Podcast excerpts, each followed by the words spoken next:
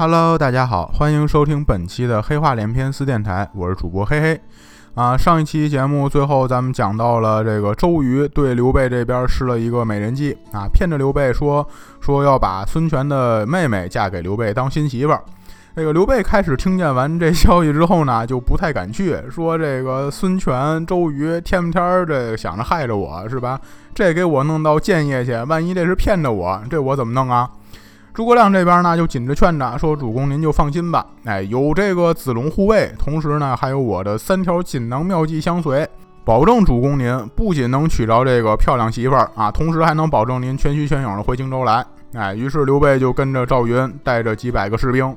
就往建业去了，到了建业这个码头，拆了诸葛亮的第一条锦囊妙计。那上面怎么写的呢？就让刘备是大张旗鼓，哎，得是恨不得告诉全世界人，我刘备要结婚这个劲儿啊！开始在这个建业街头宣扬这事儿去。所以呢，这个建业老百姓全都传开了，这消息从老百姓嘴里就传到了乔国老耳朵里头，从乔国老的嘴里就传到了吴国太耳朵里头。那这在府里面，吴国太就纳闷了，说。不能够吧，是吧？听说哦要结婚了，哎，可是这媳妇儿是我闺女呀，啊，我闺女要结婚了，我一丁点儿都不知道，是吧？这不像话呀，怎么可能会有这事儿呢？于是这就吩咐下人说出去啊，给我打听打听，到底是谁在外头给我乱讹传这事儿的？那这个这阵乔国老还在他府里头呢，那乔国老在旁边边喝着茶边跟吴国太说说国太这。茶叶不错啊，是吧？国泰那儿还客气呢，说对呀，这个茶叶是仲谋前几天那刚给我送过来的，也不知道他从哪儿淘换过来的物件。郭老这边呢又喝了一口茶，说这个茶是好喝，哎，但是啊，我更想喝国泰您闺女的喜酒啊。吴国泰听完呢就没太当回事儿，是吧？他就说说国老啊，您就甭惦记着了，哎，这事儿一定是讹传啊，要不然。我闺女结婚，我闺女当新媳妇儿，我一丁点儿都不知道。国老，您想想有可能吗？哎，这边这吴国泰话音刚落，底下打探消息人回来了，说启禀国泰啊，那个刚出去我都问清楚了，确实是这个有刘皇叔要跟郡主成亲这个事儿。现在咱们这全城老百姓全都传开了，而且呢，这个荆州那边人都来了，两边的媒人我也打听清楚了，荆州那边媒人是孙乾。咱们这边媒人是吕范，那现在皇叔聘礼全都到位了，馆驿里头呢，我看了也是张灯结彩。那这看意思成亲好像就是这么几天的事儿了。国泰这一听，这脸立刻板起来了啊，一拍桌子说：“去，把仲谋给我请过来去。”在这我中间插一句啊，把这个孙权跟吴国泰这母子关系给闹清楚了。这孙权他们家呀，这个关系稍微有点乱。那个孙坚当年是娶了俩媳妇儿。哎，一个媳妇儿呢，生的是孙策、孙权这些孩子。然后这个媳妇儿呢，这个当初死啊，死的比较早，在孙策死了没多长时间之后啊，他这个亲娘也死了。所以第二个媳妇儿就是这个吴国泰，吴国泰底下的孩子就是那个孙尚香啊，就是这个马上要嫁给刘备这郡主了。所以这个吴国泰把孙权叫过来之后，有话说，那意思怎么着啊？你这个当上头了，当上江东这边领军人物了，是吧？你你就欺负我们孤儿寡母是吗？哦，你妹妹结婚我都不知道，我当亲娘都不知道，太不像话了，这也。哎，所以为什么国泰对这事儿这么上心啊？而且为什么对孙权气这么大呢？就是这原因。这边这个把孙权请过来，那孙权这恭恭敬敬的说：“那个母亲大人叫我什么事儿啊？”吴国太这看了孙权一眼，也没说话，然后就开始跟跟那儿抹眼泪，开始哭。孙权这人啊是弑母极孝，那看见之后也慌了，说：“母亲大人，您您这跟谁呀？”啊，吴国太这瞄他一眼，说：“你把我看作什么人呢？”孙权说：“这您。”抚养我长大，我拿您这是当做亲生母亲一样看待呀。国泰说招啊，那没想到你还记得这个呢。可是你嘴上这说的挺漂亮的，你实际上又干的什么事儿啊？啊，当了一帮之主之后，现在是不把我放在眼里面了吧？孙权赶紧着说说没有啊，是吧？您您您这个到底是什么事儿？是吧？有话您明说，千万别动气。国泰这噌站起来了，说我怎么不动气呀？我怎么不动气呀？啊，你妹妹那是我亲生闺女，你为着她想着人生大事儿，这自然是好的。但是为什么这事儿前也不跟我商量，不让我知道，事后又要瞒着我呢？孙权这直接就惊了，说坏了坏了，这让国太知道这事儿就不好办了。那而且呢，这旁边乔国老还在呢，所以他他觉得这事儿有点丢人，就跟这儿还想紧着瞒着。那然后国泰这一拍桌子说：“你怎么还敢瞒我呀？还敢说没有啊？现在我这都出去打听去了，咱们建业城全城老百姓现在哪个不知哪个不晓啊？你就惦记着瞒我一个人是吧？”旁边这个乔国老这儿也搭茬说：“是啊啊，这事儿连我都知道了，我特意过来给国泰贺喜的。”孙权这心里头直接就先骂街了，说：“没事儿，你贺什么喜呀？真是这跟你有什么关系？你你瞎往这跑什么跑啊？”然后这上姐赶紧就拉住了吴国太，那说说母亲大人，这全都弄错了，那都都都弄错了。这其实啊，没有这档子事儿。这个本来是周瑜定的计策，那本意就是想把刘备骗过江，然后呢加以拘禁，逼着诸葛亮拿荆州来换刘备。并非是真要把我妹妹嫁给他，那而且这个您想想啊，我妹妹多大，刘备多大，是吧？俩人差了三十多岁呢。这我平时这么疼我妹妹，我能乐意让她嫁一个五十多岁糟老头子吗？啊，然后自己这儿呢说的还喜笑颜开的，觉得这个哎都把这事儿解释清楚了，这就没事儿了。国泰那儿不依不饶啊，说哦，闹半天是我误会你了，没用的东西，净干这下作的事儿。然后这又瞄了乔国老一眼，说：“呵啊，这都是国老这位称心如意女婿哦啊！身为江东六郡八十一州的大都督，竟然拿不出来一个像样的计策，就知道拿我闺女使美人计。你说说这个，你们把刘备拘禁在这儿啊？你要是让他活着，倒也还好说了。万一你们要是再害了刘备的性命，那我女儿岂不是成了望门寡妇了？那这传将出去，我女儿怎么还嫁得出去啊？”这不是误了我闺女一生吗？国老这旁边听了这话，赶紧也站起来了，说：“国国泰，好好说话啊，好好说话，没事干嘛连我一块连带着包庇了呀？”然后呢，跟着吴国泰一块数了孙权，说：“你呀，你也是真糊涂！你们就说真想干这个事儿，你们偷偷摸摸干啊！你你你摆上明面来干嘛呀？是吧？你还让这个全城百姓都知道了，这个你就算用这招，真的把荆州拿回来了。”那也得让全天下人耻笑啊！同盟关有这么干事儿的吗？孙权一听就抬头瞪着乔国老说：“这怎么着？还还是我乐意闹成这样的是吗？这建业城老百姓全知道，还不是刘备自己跟那儿宣扬的吗？那我娘知道，不是你过来通风报信的吗？你这怎么还赖我头上了？”乔国老这边数落完孙权之后，那边又劝着吴国太：“那说这个这事儿啊，您就甭生气，这都怪周瑜。来日我见了他，我也一定骂他。”不过呢，现在这个事已至此，这光骂周瑜啊，咱们也也不解决问题。我这儿想了一个两全其美的计划啊，咱们这样呀，不如干脆就将错就错，索性啊，真的把刘玄德招为女婿，咱们呢也免得出手。孙权听见完之后，第一个跳出来了，说：“这不行，不行，不行。”这怎么就两全其美了啊？刘备那都五十多岁小老头了，是吧？我妹妹二十还不到呢，是吧？这嫁给刘备，这我妹妹也太憋屈了啊！俩人差岁数这么大，不般配，怎么就两全其美了？郭老说这话不对啊，是吧？这刘玄德也是当世英雄，同时还贵为皇叔啊，男才女貌，这怎么就不般配了？最后国泰那边发话了，说你们俩人啊，都闭嘴，给我歇会儿吧。哎，明天啊，这么着。我呢，在甘露寺，我要亲自接见刘备。如果明儿个我没看上这女婿，那任凭你们处置。但是，那但是我要是看上他的话，那这就由我做主，将他招致为婿，那就这么定了。孙权这边这还想着接着再说话，看见国泰那脸色，脸色一沉那样，只能是跟这会儿深施一礼，说：“那既然母亲这么安排了，那个孩儿我这就回去准备去。”啊，打国在这儿出来，这个吕范门口还跟那候着呢。那看见孙权这把脸儿，他说：“哟哟哟哟，主公这个脸色不太好啊，这跟谁呀？这是？”啊，孙权瞥他一眼，说：“这不是废话吗？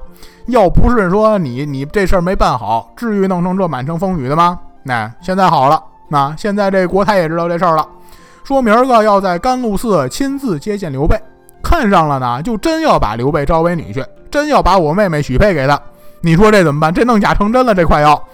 吕范这皱皱眉头，说说主公，这个俗话说得好啊，这自古忠孝难两全。哎，您狠狠心，哎，明儿个呢由我来，我安排贾华带五百刀斧手，就埋伏在甘露寺里头，不管这个国泰看得上看不上刘备，咱们都摔杯为号啊，又又是摔杯为号啊。到时这辈子肯定摔不下来。到时咱们摔杯为号，哎，把刘备、赵云什么兵丁全都给剁了。主公您看怎么样？孙权说好。那这个以后我娘怪罪下来，我怎么说呢？吕范说说人都没了。啊，刘备人都没了，你说国泰再怎么怪，能有什么用呢？是吧？总不能说说说让您再搭上一条命吧？孙权说好啊，那就照这么办。你赶紧这个好好安排去，到时这个国泰怪罪下来呢，我不赔这个命啊，可能会让你赔命。哎哎，反正你就回去好好给我想想去。哎，反正这次千万不出错就行了。刘备这边呢，这个在馆驿里头也接到消息了，那说这个国泰明天要这个亲自接见他。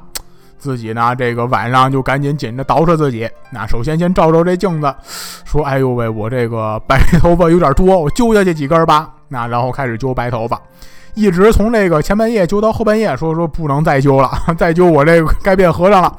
这这这就先这么着吧，这个多点就多点吧。于是呢，这个转天甘露寺见吴国太去了。这在甘露寺这儿，吴国太这看见刘备这第一眼。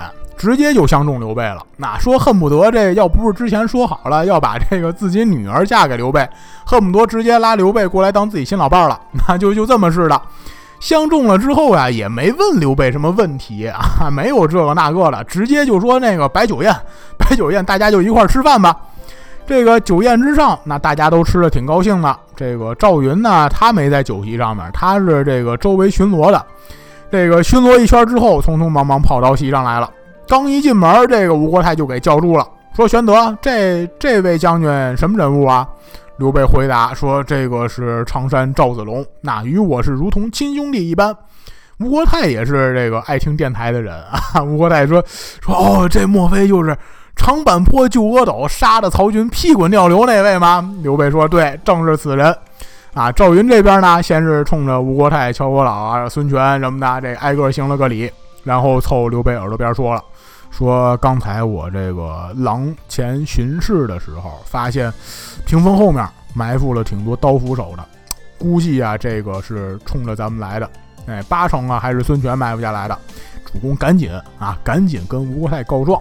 刘备听完之后，立刻这开始酝酿感情，然后特别快的速度就挤出来几滴眼泪，出来凳子一踢，直接跪倒在国太面前，说国太要杀刘备的话。可以现在立刻动手了。国泰听完之后就一脸懵逼，说：“玄德此言这什么意思呀？”啊，刘备站起来，呱又一脚把屏风踢倒了。后面这刀斧手全都一惊，说：“不不不对，这跟之前说的剧本不一样啊！怎么踢我们屏风啊？这不是应该摔杯子吗？”刘备这一指这帮刀斧手，说：“国泰这什么意思呀？自己还不清楚吗？”国泰这边这脸立刻就阴起来了，那先盯着孙权说：“仲谋。”我这个在甘露寺上已经相中刘玄德做我女婿了，昨儿个咱也说了是吧？我相中了，那他就是做我真女婿，跟我这个亲生儿女是一模一样的。你埋伏刀斧手，这什么意思呀？孙权这边赶紧就，不不不是我埋伏了，不不不知道，我不知道怎么回事儿，娘，这真不知道怎么回事儿。然后这个国泰转眼看吕范，说：“那吕范，这就是你干的好事了。”怎么意思呀？你这是成心给我上眼药是吗？吕范一看这孙权都不认账，心话说：“那我一个人能扛得下来吗？”赶紧也跟那儿摇晃脑袋说：“不不不知道，不不不是我安排的。那我我我也不知道为什么这么多人在这儿。哎，这真的这皇叔一踢这个屏风，还吓我一大跳呢，我以为要砍我的呢。”国泰这紧着就开始盯这个刀斧手这领头的贾华，说：“贾华，到底是怎么回事？”贾华那边就更无辜了，说：“不是，我也不知道怎么回事。之前我得的命令是说是帅贝为号，上来就砍。说我也就只是听命行事而已。我我不知道怎么回事啊！我这踹屏风，我还纳闷呢，吓我一大跳呢，还啊！这个国泰这儿最后问不出来一个真招实问来说说，那就甭问了，是吧？这个你领头的刀斧手，这肯定是跟你有关系啊！跟你贾华有关系的话，那我这个。”刘备在这儿呢，是吧？我在我女婿面前，我得表明我立场啊。然后立刻就吩咐一声，说这个把贾华给我推出去砍喽。哎，正巧这这么多刀斧手在这儿呢，是吧？也不用去远处喊人去了。然后最后这就是一万个人赶紧就上来跪下求情。贾华那边也说说说不不不赖我呀，我没罪呀，我就是听命行事啊。最后这个刘备也上来求情来说，这个杀了贾华，那这个士兵都怨恨我，我跟这儿呢也没法长待了。而且今天是大喜日子，咱们见血也不太好。那个国太您就饶他一命吧。最后这个吴国太这边就把贾华跟这个一众刀斧手全都骂退了。中午这个宴席呢也都是散了。这个宴席散了之后，刘备就开始跟那打听说：“哎。”这这个这流程还差什么呀？是吧？什么什么时候入洞房啊？旁边随从说说皇叔您这忒着急了。那一般洞房这都是晚上的事儿，是吧？没有说中午吃完饭下午入洞房的。刘备说那那现在才中午，这这这之后下午我干点什么事儿好啊？正好这阵儿孙权过来请他了。那说那个皇叔要是没什么事儿好干的话，那个陪我一块儿咱俩聊聊天散散步吧。哎，于是呢这个俩人一块儿。就在这个甘露寺里头瞎溜达，走着走着就看见这个亭下有一个特别大的石头块儿。刘备这儿呢，突然拔出来自己这个双股剑，暗中就祷告说：“如果刘备能够返回荆州，成王霸之业，一剑劈石为两段。要是死于此地呢，那就让我剁不开这块大石头。”来，祷告完之后，手起剑落，是火光崩剑，石头一下就被劈为两段了。孙权在旁边看见说。皇叔，这干嘛呀？石头招你惹你了？干嘛这么恨这这块石头呀？刘备呢，这就褶着说：“说我这个五十多岁了，是吧？现在呢，还是不能为国家剿除贼党，我心里面一直挺难受的。所以我刚才是问天买卦，如果能破曹兴汉，则能砍断此石。”孙权心想着：“你你你蒙三岁小孩呢，是吧？现在这事儿了，是吧？你在我手底下，你还来得及琢磨破曹操的事儿吗？”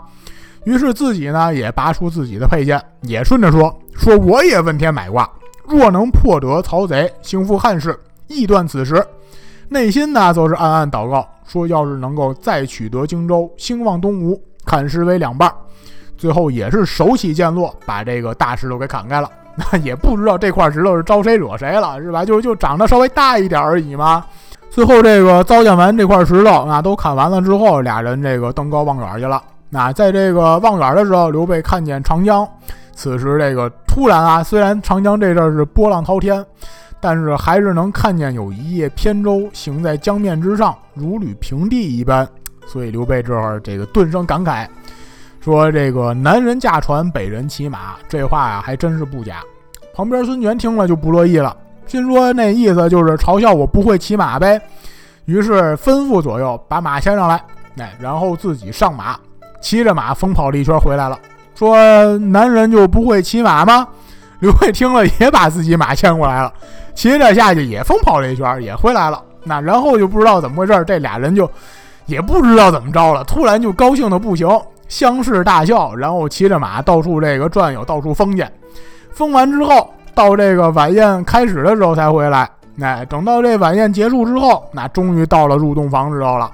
这个刘备欢天喜地的，欢天喜地进了屋里头了，然后这立刻屁滚尿流出来了，怎么回事呢？因为看见呀，这个屋里头这灯光之下，两边啊排的不是什么花烛，排的不是酒宴啊，排的是十八般兵器，两旁的侍女呢也都是佩剑悬刀。刘备说：“好家伙，没想到啊！”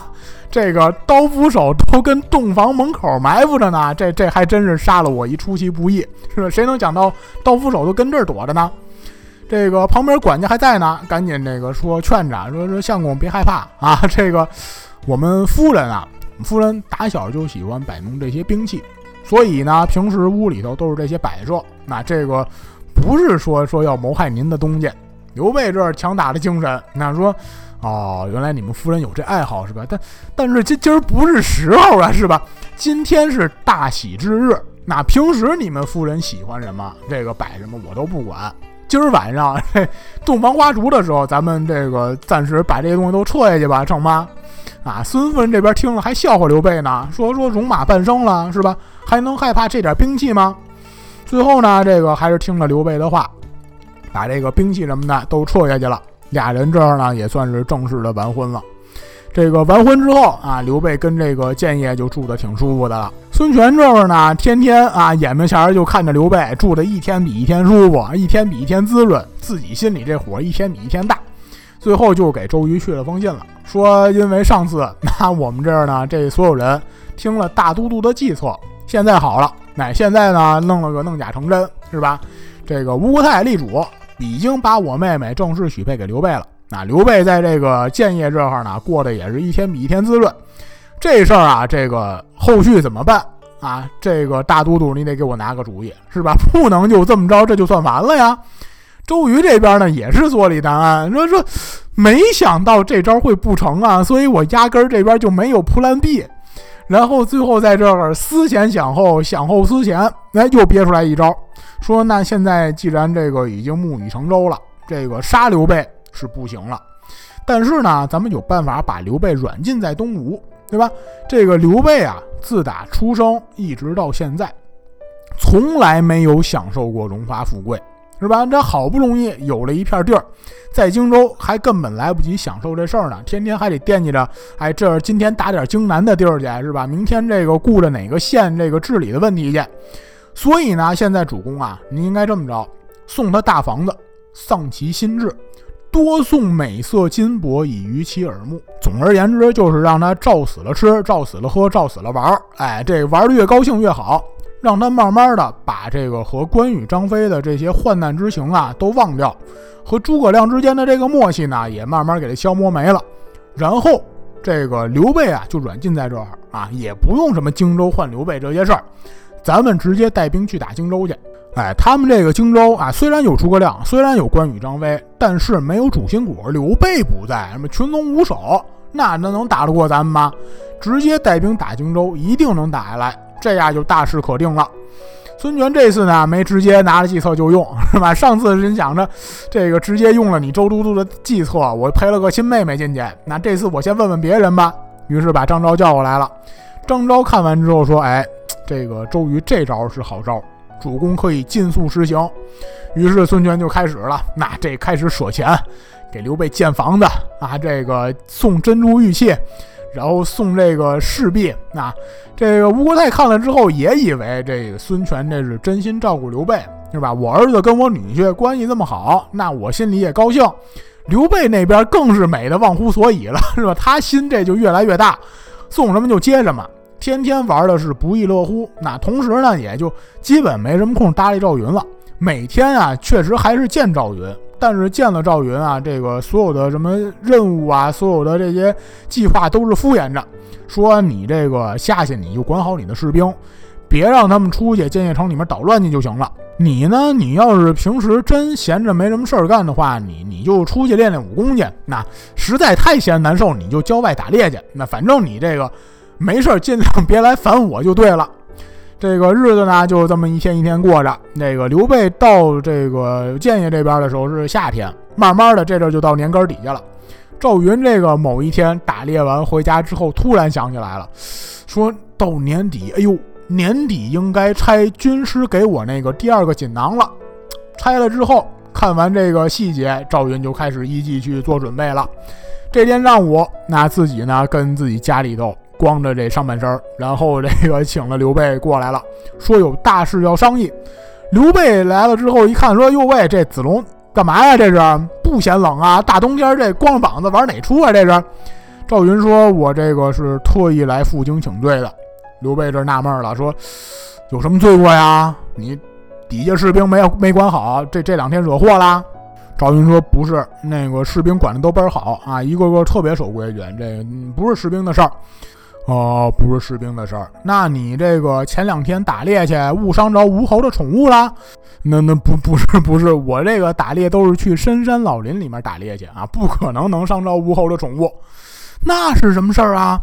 主公，您这个在这儿那待了这么多日子了，是吧？待了这一看有小半年了，已经开始慢慢忘却咱们荆州的大事儿了。那我自己觉得呢，我没能时刻提醒主公，有负军师所托。所以特来请罪。刘备听完之后呢，就有点不乐意了，说：“说我什么时候这忘了荆州大事儿了？我记着呢，我二弟三弟都在荆州呢，咱们军师也在荆州呢，是吧？我我就是暂时这不是出来给我自己放一假嘛，是吧？而且这还是婚假，婚假时间不就稍微长点吗？咱们在这儿再再过一阵儿啊，过一阵儿这个我就带着媳妇儿啊一块儿咱们就回去了。”刘赵云就说：“说主公，您这个简直是荒唐啊！这个一一放假放了大半年，哪有这么放假的呀？现在呢，这个最新得了情报了，听说了，曹操现在亲启五十万大兵来攻荆州，要一雪赤壁之仇。主公您可得早做打算呀！啊，再不做打算，咱们这个荆州这个这块地盘可能就要没了。刘备一听这个，想着说，那那那那是应该得赶紧回去。可是这个话说回来了，这这边这事儿怎么弄啊？是吧？这这个我说回去，这夫人乐意跟我回去吗？吴国太会放我回去吗？曹孙权会放我回去吗？然后想了一会儿，说这个行，这事儿我知道了。那子龙，你你你先快把这个衣服穿上，别别真冻感冒了。这个我回去，那我跟夫人商量一下去。赵云说：“你跟他商量什么呀？他又不是咱们军师，你跟他商量，他不让你走怎么办啊？”刘备说：“你你甭管了，你甭管啊，我自有主张。”那其实刘备他能有什么主张啊？这晚上回了家之后，开始演戏了，弄得自己个儿啊，这是满脸泪痕那德行。孙夫人看见了，就问了，说：“丈夫这遇见什么烦心事儿了啊？士兵惹祸啦？子龙打猎伤了我大哥家里宠物啦？”刘刘备说：“咱要不咱俩是两口子呢，是吧？真是对脾气啊！我开始想的也是这些事儿。”不过这个夫人，你都猜错了啊！不不是这些事儿，这个这不是快到年根儿底下了吗？那我想着说，我这个漂泊了大半生，从来没有空说去祖宗坟前祭奠去，所以我心里面不痛快。孙夫人说：“哎，是，我看你这个撒谎能力啊，也是挺强的啊，这个流眼泪的能力啊，也是挺强的。刚我都听说了，这个子龙来找你，不是别的事儿。”不就是说曹兵要去攻打荆州，你想回去了，对吗？刘备这赶紧实话实说，是对对对对对对对啊！我这个又想回荆州，可是我又舍不得夫人，所以我这这个有点心烦意乱。孙夫人说：“这有什么可心烦意乱的呀？你直接带我回荆州不就得了吗？啊，你你怎么着？你嫌弃我？你不乐意带我回去？”刘备说：“不不不是这意思，不是这意思。这哦，闹半天，你你你乐意离家出走啊？”孙夫人说：“可说是呢，啊，长这么大了，我都没去别的地方看过呢，当然乐意出远门了。而且再说一个，既然嫁了你，是吧？嫁鸡随鸡，嫁狗随狗。夫君，你你乐意去哪儿，那我就乐意去哪儿啊，是吧？我不得到哪儿都得跟着你吗？哎，于是这两口子给这晚上就没怎么睡觉啊，开始跟那儿商量计策。最后的决定是在元旦当天跟吴国太那儿撒谎，那说要去这个江边祭祖。”然后直接就是不辞而别。当天啊，这个两口子一块儿把这个被窝、衣服什么的全都收拾好了，到城外面汇合了赵云。然后这个一行人趁着这个天黑就开始跑路啊，因为跟吴国太说的那意思是早晨在江边祭祖啊，因为早晨祭祖最吉利。然后这个跑路的速度呢比较慢，因为这个夫人是是坐的马车，哎，稍微快一点儿。子龙跟刘备那边也是骑着马，也稍微快一点儿。但是这个士兵啊，里面还有步兵，而且这个孙夫人还得带这帮侍女。这侍女跟步兵那就没有马可骑，就得跟那儿腿着走。所以呢，这个从当天天色将晚的时候，晚上就出发了，直到第二天早晨，天都快亮了，这还没跑到江边呢。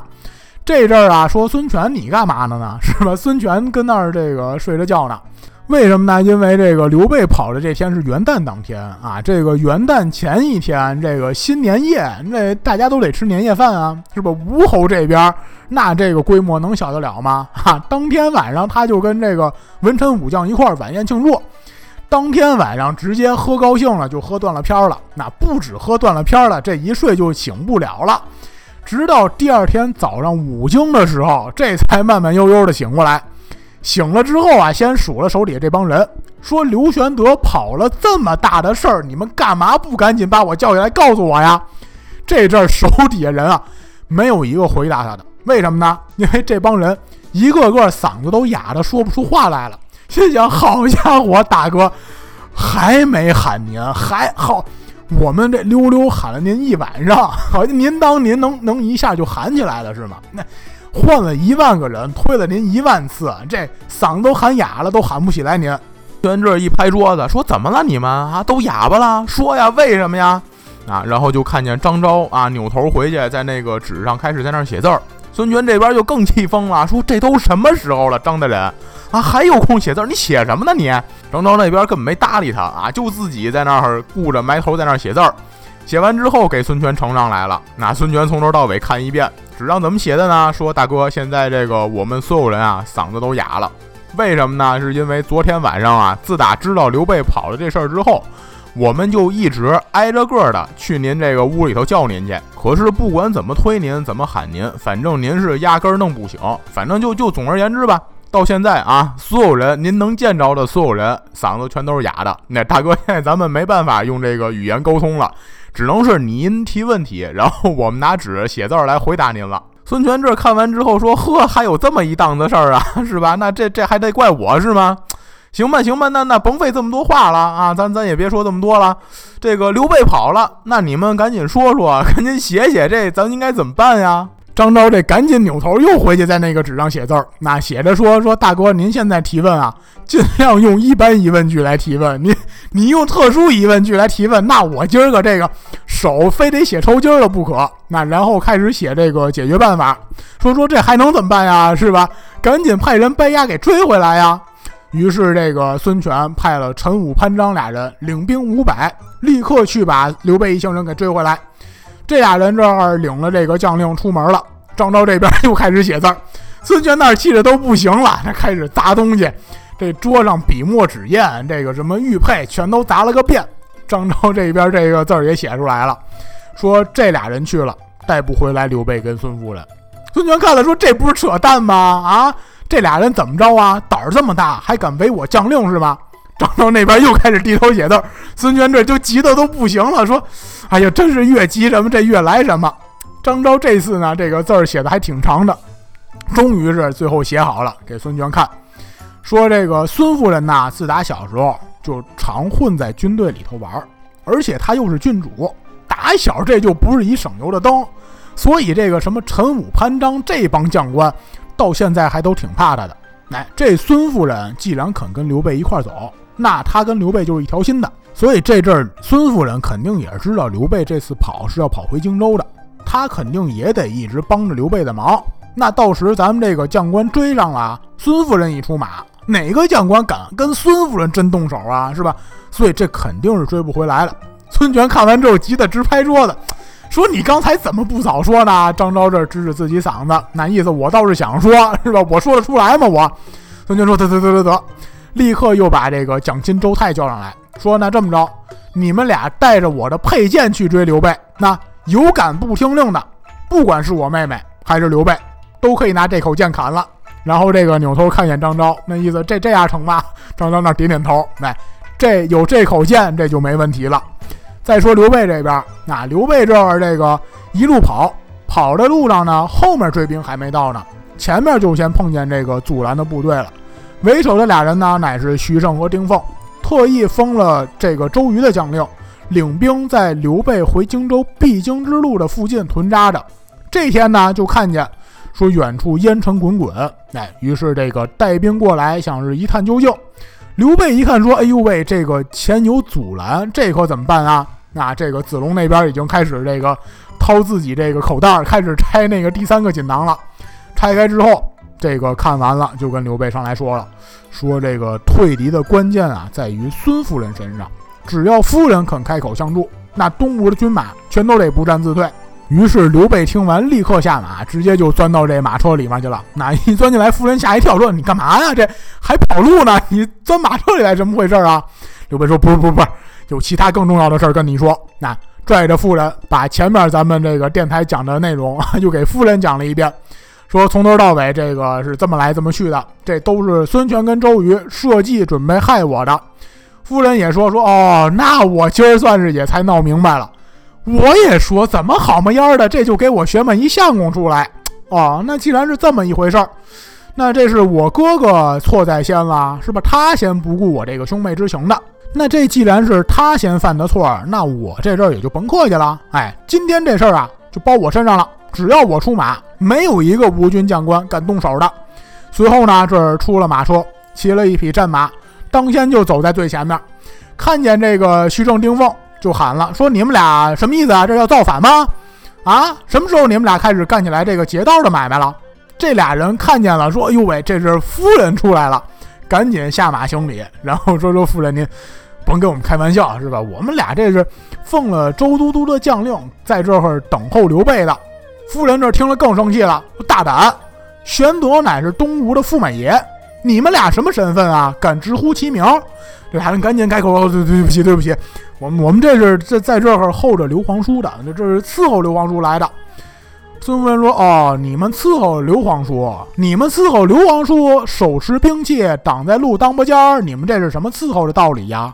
啊，我们这是奉了吴侯和国太的命令去江边祭祖去。那你们俩说，你们现在这行为像话吗？”俩人这听完之后冷汗直冒，是吧？好家伙，奉了吴侯跟国太的命令，这这这谁惹得起呀？赶紧跟这甩锅，说这这我们都是奉了大都督的将令，这不关我们事儿，这。细节我们也不清楚。孙夫人说：“哦，我听明白你们意思了。哎，你们意思是你们就只归周瑜管呗？哎，周瑜能杀你们，我就杀不了你们，对吗？哎，你们是不知道，这周瑜能杀你们，我就杀不了周瑜吗？”俩人越听这话越寻思，说：“这事儿不对，这事儿不对。这是吴侯的亲妹子，那到时真闹出事儿来，人家那是自家人，咱俩这个。”白把脑袋给搭进去，这不是有病吗？于是立刻吩咐士兵让开道路，恭恭敬敬跟那儿点头哈腰的说：“我们这个这在这儿主要就是做这个保镖的任务。那么看见这烟尘滚滚的，不知道具体什么事儿。哎，看见您这儿这都全虚全影了，是吧？这刘皇叔身体也挺好的，您这个夫人您身体也挺好的，那这我们就没有什么问题了，是吧？您您赶紧走吧，赶紧忙您正事儿去吧。哎，于是这个这边就把刘备他们俩人。和这个整个的部队就全都放走了，放走了之后，俩人这就商量着说：“这个回去怎么跟大都督说去呀？”正跟这商量着呢，后面这个陈武跟潘璋追击的部队赶到了，看见徐正、丁奉之后，这俩人也是一惊，说：“哎，怎么这碰见你们了？哎，你们刚才碰见刘备他们了吗？”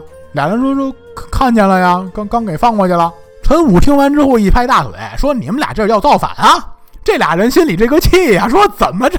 谁都说我们俩要造反呀，是吧？我们俩怎么着了？陈武说：“嘿，你们俩这怎么说的话呢？那你们俩干嘛放刘备啊？你们俩也是常年在周都督手底下做事儿的，不知道把刘备留在东吴是咱们现在这个主要的任务吗？”俩人说：“我们知道呀，我们知道呀。刚才是孙夫人出来了，孙夫人站出来说，他们俩这是奉了吴侯跟国太的旨意出来祭祖的。那我们俩有几个脑袋？好家伙，我们俩还敢拦着他们呀？”陈武说：“这不是耽误事儿了吗？我们是奉了吴侯的命令过来追他们俩回去的啊！赶赶紧着，赶紧着，甭废话了，咱们合兵一处，赶紧再去追去吧。等这支部队追到了的时候，就只看见子龙跟孙夫人。那刘备已经一个人先单人单马往江边溜了。四个人追上之后，发现，哎呦，这这没有可以下手的对象啊，是吧？这直接也就懵了，想着说这那不能是跟子龙单挑，那肯定打不过呀。”更不能跟夫人单挑了，打得过也不能打呀。夫人这边又发话了，说：“陈武、潘璋，你们俩人过来这要干嘛呀？”俩人这赶紧下马行礼，说：“那我们是奉了吴侯之命，那请孙夫人回去。”孙夫人说：“笑话，我奉了国太之命，陪我相公去江边祭祖去。就算是我哥哥亲自来了，那也得按规矩办事儿。”怎么着？你们仗着人多，还带着兵器，就想强行带我们回去是吗？之前甘露寺里面贾华是什么下场啊？你们都忘了？没亲眼瞧见就不知道怎么回事了是吧？说完之后，一抬眼皮又看见徐盛、丁奉了，指着这俩人鼻子尖就说了：“说还有你们俩人啊？刚才不是已经让我数了回去了吗？怎么这阵又明知故犯，又追上来了？啊？真当我好欺负？真当我脾气好，杀不了你们是吧？”四个人这就赶紧又一块唯唯诺诺跪倒在地，心里面想着说：那那既然他是搬出来吴国太的名号了，那那这得吴侯亲自过来才能解决问题了，是吧？单靠我们几个呢，那还是算了吧。而且这这还没看见刘备在哪儿，是吧？也没法强行留着刘备。于是想着那那还能怎么着啊？那就算了呗。那最后呢，又放了孙夫人跟赵云断后的部队了。四个人这个晃晃悠悠的带着部队又往回走的时候，又遇见蒋钦跟周泰了。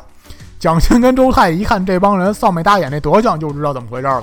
说你们这是追上夫人部队了，那追上夫人部队了。让夫人数了一顿呗。哎，让夫人数了一顿。哎，好，这次甭怕了，我们是带着吴侯佩剑过来的，而且我们还领了吴侯的口谕了。一会儿追上他们之后啊，甭听他们废话，谁废话咱就砍谁。哎，直接能一剑一个，拿了夫人跟刘备，脑袋回去交令就行了。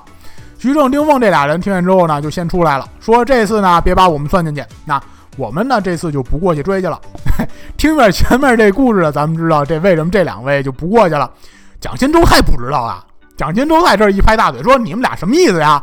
你们俩这是要造反呢？”